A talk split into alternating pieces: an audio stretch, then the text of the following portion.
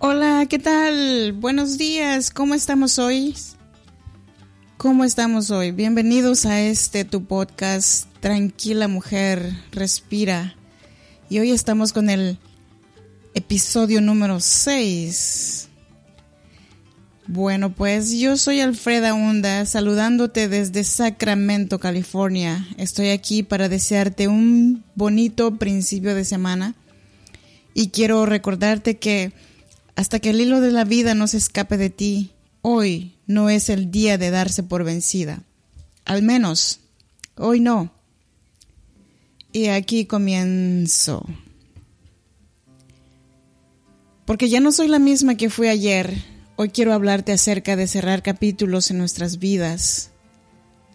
Al momento de estar dentro del sistema de inmigración o de las otras instituciones de gobierno, así como estuve en cada uno de ellos, Fui cerrando capítulos, fui aprendiendo lecciones que me hicieron ser una mujer diferente, porque las situaciones en nuestras vidas no nos pueden definir. Lo que nos hace saber de qué estamos hechos es cómo enfrentamos los problemas o las situaciones. Porque si bien sabemos que cada cabeza es un mundo, porque cada uno de nosotros tenemos diferentes perspectivas y miramos diferentes las cosas, por eso es bueno saber cuando acaba una etapa en la vida. Yo perdí mucho tiempo porque insistía en permanecer en mis recuerdos como o mucho tiempo. Por eso es bueno ir cerrando las puertas detrás de ti. No dejar ventanas abiertas por si acaso. Se terminó mi problema con el gobierno de Sacramento, se terminó mi relación con el amor de mi vida. Me tuve que salir de la casa de donde estaba yo viviendo tan cómodamente, pero ya no era feliz. Yo sabía que si me quedaba la situación no iba a cambiar. Mataron a mi mejor amiga. Esto último apenas es muy reciente y no puedo, no puedo aceptar que mi amiga y mi confidente ya no está con nosotros. Pero si insistimos en quedarnos, nos desgastamos y perdemos el sentido de la vida, porque en la vida nada se detiene. Así como yo fui dejando mi pasado atrás, todas las personas estamos aquí programados para seguir adelante, nunca para atrás. Yo puedo decirte que vivo mi presente, pero no olvido mi pasado. Lo que pasó ya pasó. No es que ahora no tengo ningún problema. Oh, claro que los tengo. Porque la vida sigue. Pero no podemos ser niños para siempre o quedarnos estancados en el pasado, ni tener vínculos con quien no quiere estar vinculado con nosotros. Las vivencias del pasado hay que dejarlos ir. Por eso es bien importante deshacerse de los recuerdos, moverse de casa, regalar o tirar objetos que te pueden recordar el pasado. Los cambios internos significan procesos interiores Dejar ir, soltar, desprenderse o darle vuelta a la página es más saludable que estar recordando lo que pudo haber sido y no fue. Mis problemas con las leyes de, de, California me ayudaron para poder hoy disfrutar de mi libertad y de mis hijas. Dejar en libertad al amor de mi vida me ayudó a valorarme a mí misma y darme cuenta de que cuando alguien no quiere estar contigo, ni tú ni nadie podrá forzarlo. Mirar el cuerpo de mi amiga me ayudó a empezar el proceso de dejar, de dejar ir, por mucho que duela, y también porque nadie sabe qué va a pasar mañana. Porque no puedes decir, voy a dejar a mi pareja con, con la ilusión, con, con una ilusión, con una chispa prendida de que voy a regresar por si acaso las cosas no funcionan con la otra persona.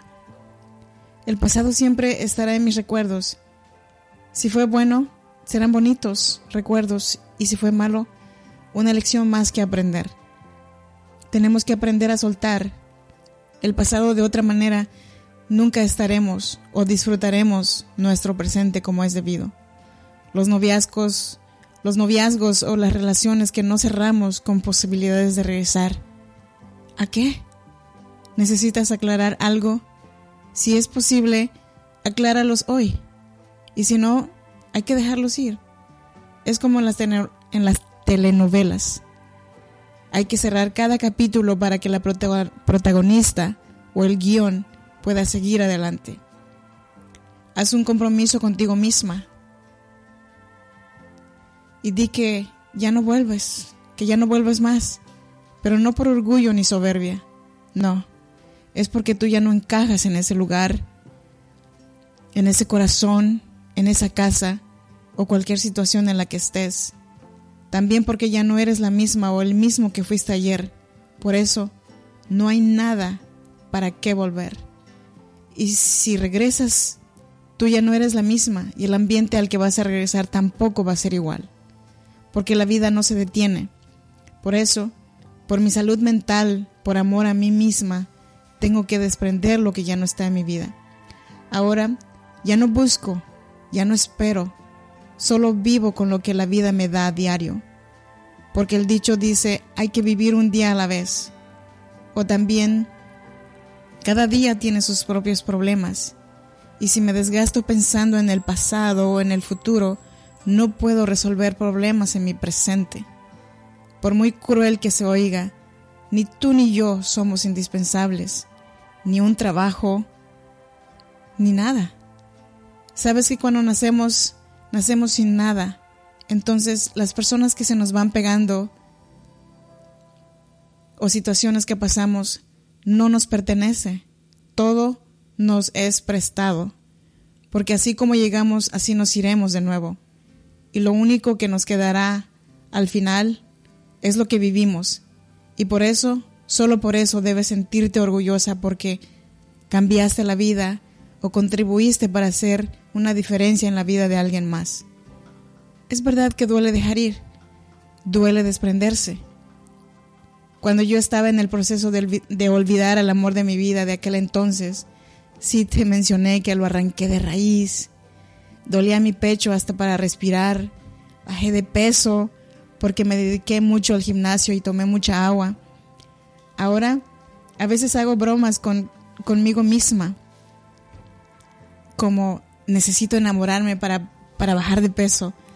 Y también cuando el gobierno se llevó a mis hijas, la pequeña mía cuando la volví a mirar ya no me reconoció.